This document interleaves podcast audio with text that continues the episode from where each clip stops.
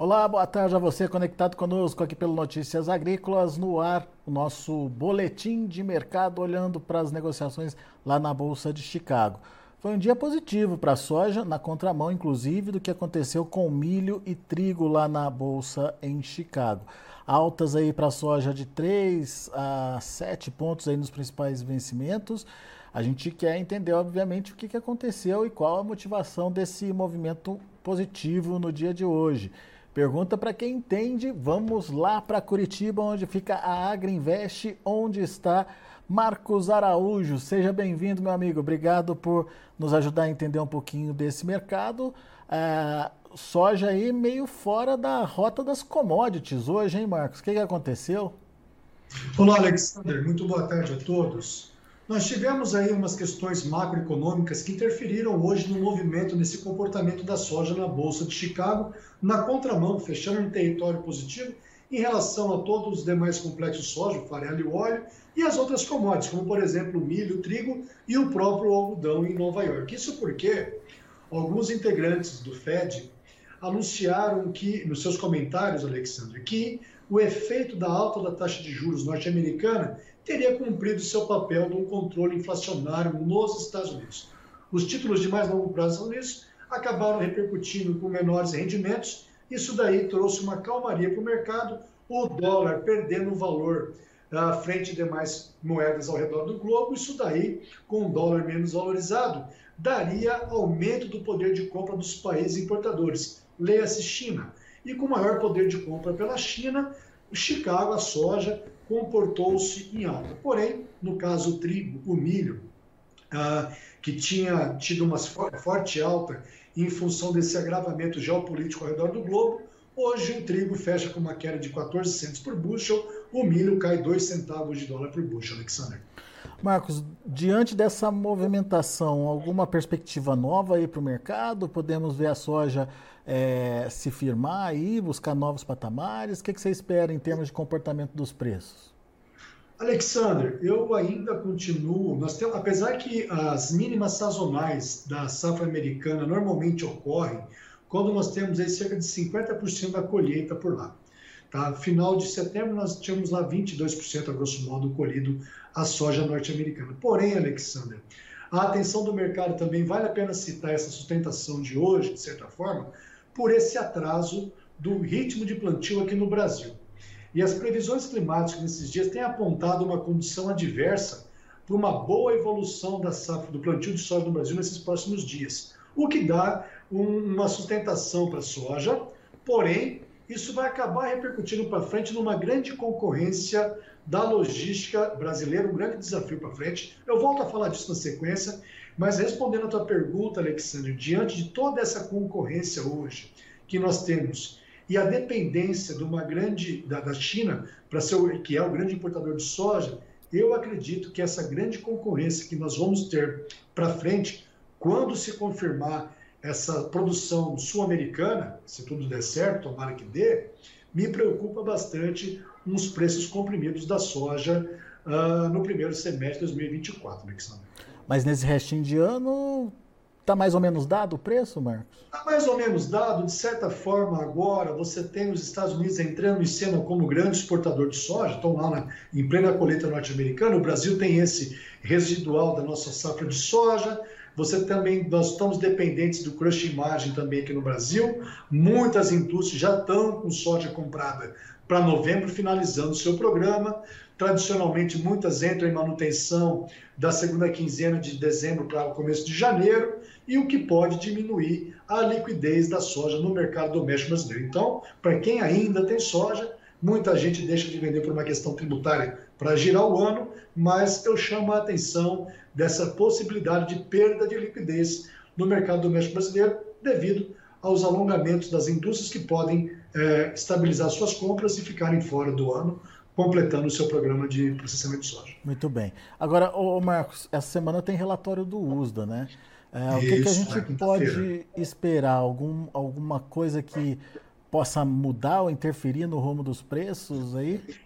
Não deve ser um relatório de, grande, de grandes volatilidades no mercado, de grandes novidades. Nós tivemos no final de, de setembro, né, lembrando, nós tivemos os dados de estoques trimestrais Lembrando que houve uma, uma revisão para cima desses estoques trimestrais nos Estados Unidos, consequentemente, nós vamos ter um aumento dos estoques iniciais da temporada 23-24, é por isso que o mercado estima na temporada 23-24, no mês passado nós tínhamos um estoque americano de 220 milhões de bushels. Agora, para esse, mercado, para esse relatório de outubro, o mercado espera, em média, um aumento de 16 milhões de bushels. Trocando em miúdos, Alexander, o estoque final americano de 6 milhões para 6 milhões e 420 mil toneladas. Então, na soja, nós teríamos uma expectativa de um aumento de 420 mil toneladas para esse relatório que vai ser divulgado no, na quinta-feira, no dia 12 de outubro. Isso é pouco? É muito? Como é que o mercado vê esse ah, número, Marcos? Não é muita coisa, não, Alexandre. Falando da produção norte-americana, o mercado trabalha com uma redução aí leve de apenas 60 mil toneladas na produção norte-americana, de 112 milhões,84 para 112 milhões,78. Então, não devemos ter grande repercussão. Hoje nós tivemos a primeira estimativa da safra 23-24 da Conab. A Conab estimou uma produção brasileira recorde, Alexander, em 162 milhões de toneladas. Né? Isso daí para frente pode ser uma grande pressão. Então, na soja recorde 162, o milho verão 26 milhões de toneladas, 1 milhão e 100 mil toneladas inferior à safra verão passada. O milho safrinha, a Conab está estimando o safrinha 24 em 91 milhões de toneladas, contra 102.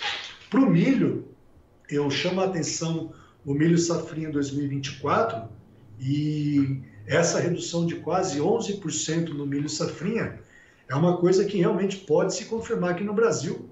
Em várias regiões produtoras, os, os produtores estão muito pouco comprados insumos para o milho safrinha 24, semente, defensivos e fertilizante. O preço futuro baseado no preço de paridade de exportação, ele fica em torno de 7 a 8 reais abaixo, Alexander, do que as grandes produtoras de etanol do milho no Médio Norte do Mato Grosso estão pagando para o ano que vem. E esses preços de exportação e até mesmo do mercado interno, há uma conta que não é tão viável economicamente falando. Por isso, essa expectativa de uma redução futura do milho safrinha 24, o que pode sim se traduzir numa melhora de preço do milho para 2024, combinado, já que você vê os preços futuros da soja e do milho em Chicago para 2024, a soja é mais rentável do que o milho nos Estados Unidos, e também, Alexander, qual vai ser a área de plantio e qual a tecnologia da safra 2024 na região do Mar Negro, né, na, na Ucrânia, já que está em guerra e como vai ser o seu, a sua capacidade de exportação para o ano que vem. Então, o milho para 2024, segundo semestre, pode ser uma mudança muito significativa no cenário. Muito bem. Marcos Araújo, é, diante dessa, então, dessa perspectiva, qual que é a providência, digamos, que o produtor tem que tomar, hein? Aqui na Agriinvest, nós acreditamos numa metodologia de uma comercialização agrícola eficiente em quatro pilares. Pilar 1, a formação de preço, as estratégias comerciais, operação caixa, custo e carrego, as ferramentas de proteção, o universo derivativos e o pilar 4, que é o nosso líder, o nosso chefe, que é o lucro. Portanto, para nós avaliarmos o lucro, nós temos que estar avaliando o custo de produção, a produtividade esperada e o preço de venda. Muitas vezes o produtor fica avaliando o preço de venda, poxa, Marcos, eu vou fazer uma venda futura com 5, 10 reais por saca, inferior ao preço corrente, e aí ele fica hipnotizado sobre o preço, mas deixa de avaliar que houve uma redução significativa no custo de produção. Muitas vezes superior a essa redução no preço da saca de soja total por hectare, o que daria maior lucro para ele. Então, claro, também daí, Alexandre, conforme a região que ele se encontra, avaliar o seu risco climático para frente, de acordo com os fenômenos climáticos, Laninha ou El Ninho. Dito isso, Portanto, se você tiver uma condição que a tua expectativa de produção, produtividade de produção, seja estável numa região climática, você avaliando o preço de venda, subtraindo o teu custo, né, o custo operacional efetivo, os insumos, custo, é, operações agrícolas administrativas, você vai ter a tua margem bruta. Subtraindo o teu COT, custo operacional total, inclui depreciação e prolabore, você tem margem líquida e sobre o teu custo total você vai ter teu lucro ou prejuízo. Portanto, para quem é dono de terra em várias regiões do Brasil, que não está nessa bolha, nessa euforia de arrendamento de 20, 30 sacos por hectare de soja aí, você tem uma condição que o futuro é favorável, principalmente para quem está próximo do, do, do, porto, por exemplo, Campos Gerais, aqui no Paraná, Ponta Grossa. Eu diria chamar a atenção para você olhar, se você está tendo um bom lucro para o ano que vem, olhe com carinho. Me, me preocupa bastante, Alexandre, aquele sojicultor, sojicultora, que deixar para comercializar o grão lá na boca da safra do ano que vem, assim como foi esse ano, nós tivemos um grande desconto nos prêmios no Brasil. Nós vamos ter um desafio de fogo na logística brasileira em 2024, com essa expectativa de uma safra recorde de soja. Tá? Então, para soja é isso daí. E falando do milho safrinha 24, eu chamo a atenção de quem nos vê e escuta para o milho safrinha na B3. O milho setembro 24 ele está cotado a R$ 64,30. Se você pegar um diferencial de base, um basis, para a tua região produtora, você vai ver que esse preço da B3, a referência do preço futuro é muito melhor do que o preço para de exportação e de algumas indústrias de etanol. Portanto, o produtor deveria fazer seu RET na B3, tomar esse risco de base, porque o preço futuro na B3 hoje está melhor do que o preço praticado pelas tradings. Muito bem. Ô Marcos, no caso da soja, você falou aí uh, do desconto dos prêmios, que se caracteriza, obviamente, pela quantidade de soja que a gente for colher lá na frente, mas você uhum. falou de uma logística complicada. Por quê? O que está acontecendo, Marcos? Olha só, Alexandre, para você ter uma noção, né, você tem uma crise hoje mundial em relação ao óleo diesel. Até pouco tempo atrás, nós fazíamos um frete Sorriso Porto a 320 reais por tonelada. Atualmente, esse frete Sorriso Santos está sendo estimado em 500 e 70 reais por tonelada, Alexandre. Se nós fizermos uma conta de exportação para fevereiro de 2024, Alexandre, eu vou considerar um frete Sorriso Paranaguá a 520 reais. Se nós pegarmos Chicago Março a 12,98 bushel, um prêmio FOB Porto de menos 80 para fevereiro, um dólar futuro de 5,19, seria uma soja no Porto, Alexandre, de R$ 136,32. Descontando um frete de 520 por tonelada ou R$ 31,20 por saca, seria uma soja em fevereiro do ano que vem em Sorriso a R$ 105,12 por saca. Acredita nisso? Como é que é? E... Vamos, vamos, vamos, fazer, vamos fazer essas contas de novo, Marcos, porque é importante para quem está ouvindo a gente que possa até anotar se for preciso.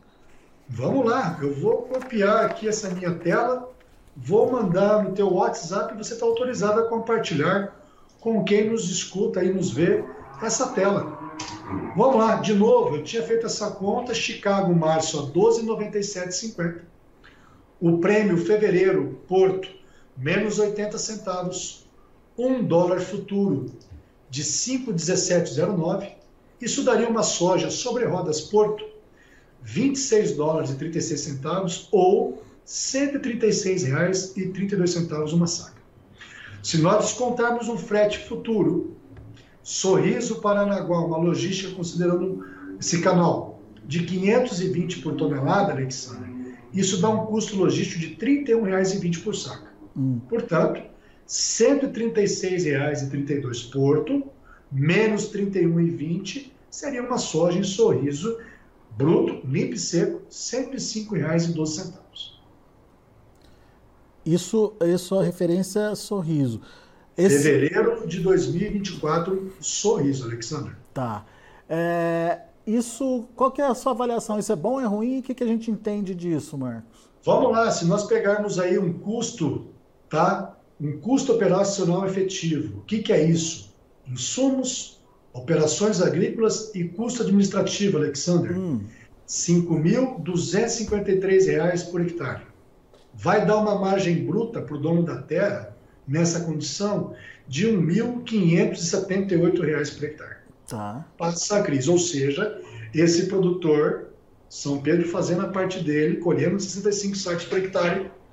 Esse produtor vai pagar os insumos, paga as operações agrícolas, paga os custos administrativos, sobra para ele R$ 1.578 por hectare para pagar a depreciação, pro labore dele e passa a crise. Em anos de crise, nós temos que estar atento Vejam vocês, infelizmente, o que aconteceu.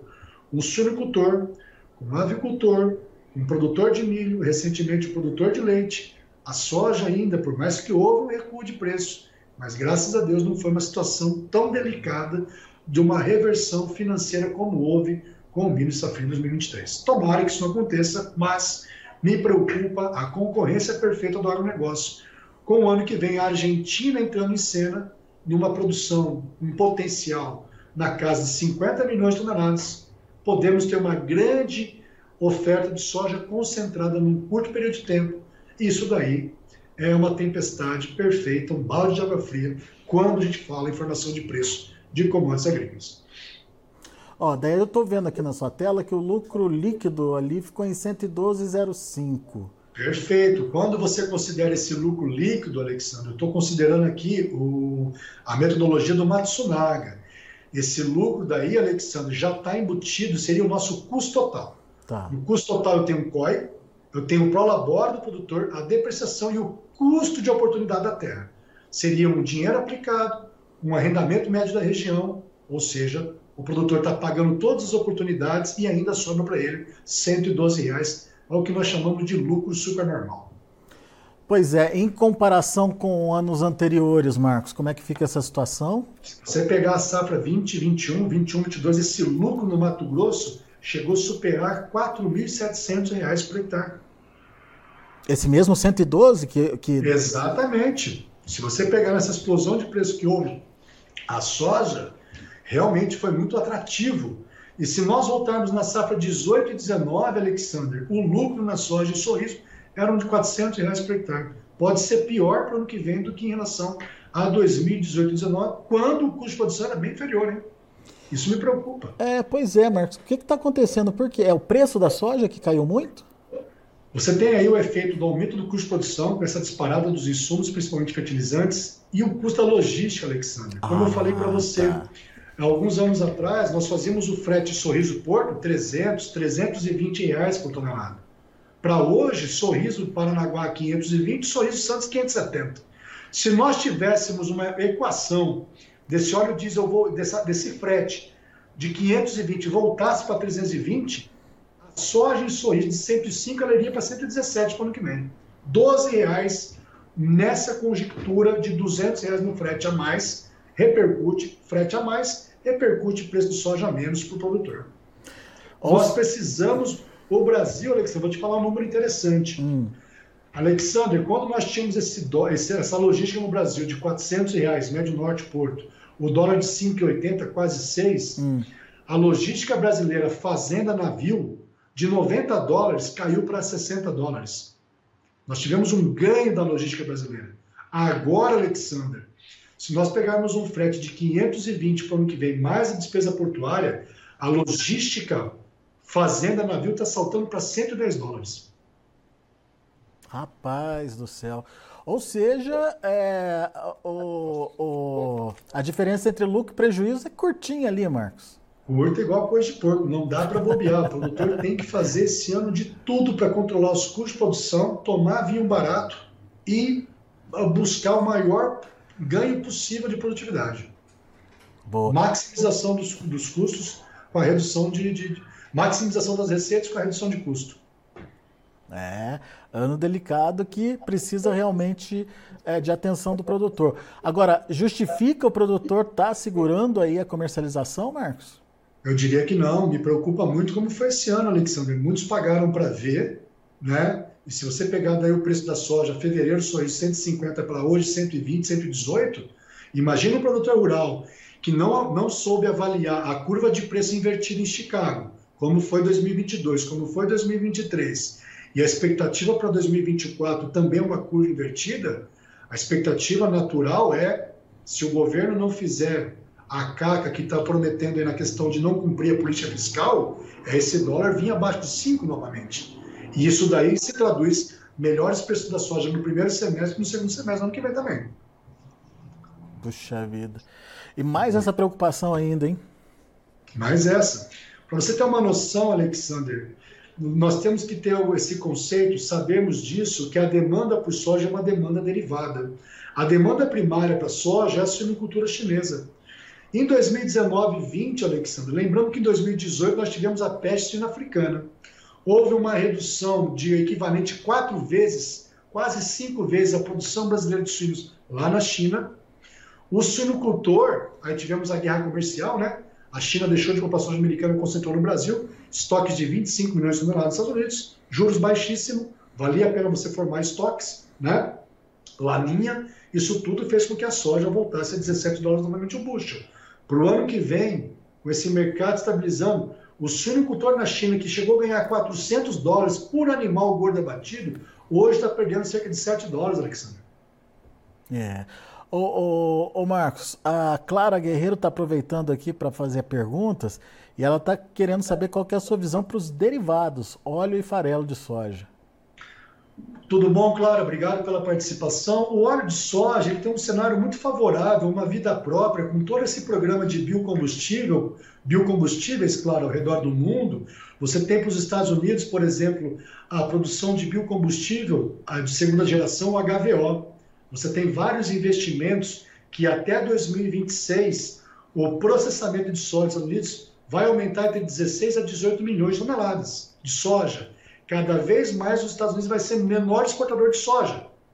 O óleo, o óleo vai ter vida própria para o programa de biocombustível. E o patinho feio disso tudo vai ser o farelo de soja, na nossa opinião, porque você tem uma combinação de aumento de biocombustíveis da soja e também do etanol de milho, que tem como subproduto o DDG, que é fonte de proteína vegetal para as rações animais. É, o Thiago está perguntando o seguinte, mas não tem a possibilidade de cortar as chuvas no sul? El Ninho às vezes pode ser até pior que Laninha. É, eu acho que ele está querendo trazer alguma, algum cenário de perda de produção. Mas El Ninho é favorável. Né? O, o, El Ninho, desculpa é... ter te cortado, né, Alexandre? O El Ninho ele é adverso mais que o Natopiba. É, exatamente. É favorável lá para o sul, né, Marcos? Perfeito. Em sete anos de El Ninho, em quatro deles, a Argentina, Rio Grande do Sul, renovou recorde de produtividade. É muito favorável. O que afeta mais é o Matopiba, onde está tendo esse atraso de chuvarado por falta de. Muita gente pode plantar soja no pó. É, e a representatividade do Matopiba é capaz de mudar esse cenário de, de oferta? Você, você tem daí essa compensação pelo Rio Grande do Sul. Esse ano, o Rio Grande do Sul tinha um potencial produtivo em torno de 23 milhões de toneladas de soja, colheu em torno de 14. Ou seja, eu tenho uma redução no Mato Piba, mas eu tenho um grande aumento para o Rio Grande do Sul e a Argentina de 20 milhões nessa safra, expectativas da Bolsa de Cereais de até 50 milhões. Aumentaria 30 milhões na Argentina. É. Então não é o caso, Tiago. É, não conte com isso se você está colocando isso na sua equação aí. Ah, bom, o AL Grãos, o Maurício, está é, tá dando boa tarde aqui. Grande Marcos, muita propriedade em suas análises, acompanhando aqui da cidade de é, Doutor Maurício Cardoso, é isso, Rio Grande do Sul? Obrigado. Rio Grande do Sul, produtor de milho, região de milho pivô. Um grande abraço, obrigado pelas palavras aí. Obrigado pela participação, Maurício. Uh, a Clara de novo, mas essas chuvas com grande umidade no solo não podem ser um empecilho aí para a entrada de maquinário e início do plantio no Rio Grande do Sul? Ah, de certa forma sim, mas ainda é cedo. Os gaúchos normalmente plantam em novembro em diante, a soja, né? Da segunda quinzena de novembro em diante. E sem contar também que hoje você tem uma resposta de poder de máquinas muito grande. E pegando assim, para o Rio Grande do Sul ainda é muito cedo.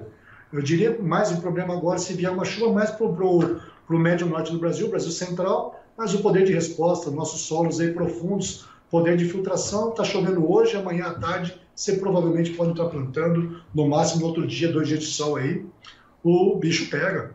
É, e aí, o motor com parte de magmas bonito de ver aí, poder de resposta plantio é grande. Bom, muito bom. Marcos Araújo, meu amigo, obrigado, viu, mais uma vez pela participação. Obrigado também aos internautas que mandaram suas perguntas, participaram aqui com a gente. A gente fica muito contente quando tem essa participação e essa interação aqui no Notícias. Volte é sempre, Marcos. Obrigado, gente. Boa safra a todos aí, boa semana. Até. Até a próxima.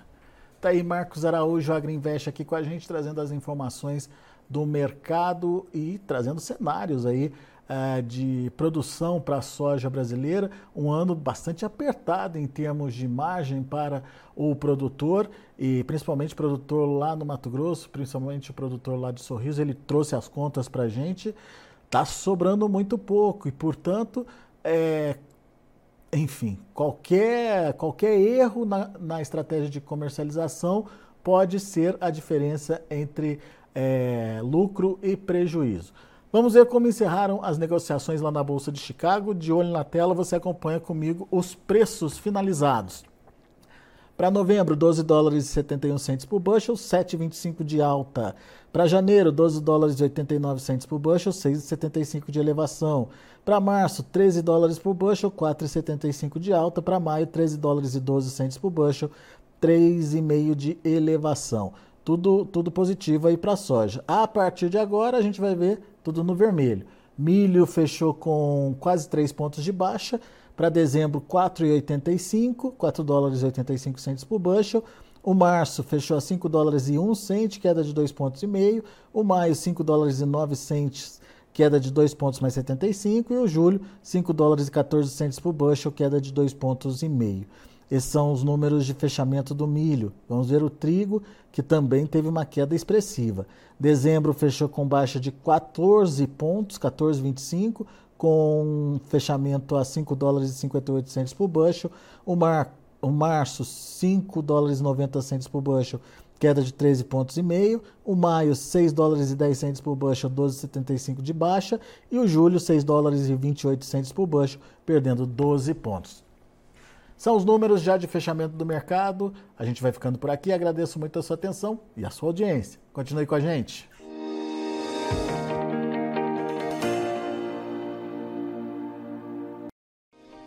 se inscreva em nossas mídias sociais. No Facebook, Notícias Agrícolas. No Instagram, arroba Notícias Agrícolas. E em nosso Twitter, arroba Norteagri.